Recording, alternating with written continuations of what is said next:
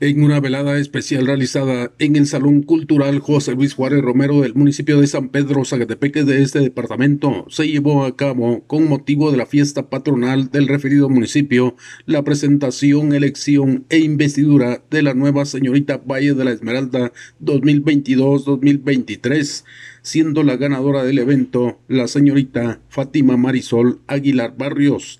La actividad estuvo a cargo de la Comisión de Cultura designada por las autoridades de la municipalidad del referido lugar. Desde Emisoras Unidas en San Marcos, informa José Luis Vázquez, primera en noticias, primera en deportes.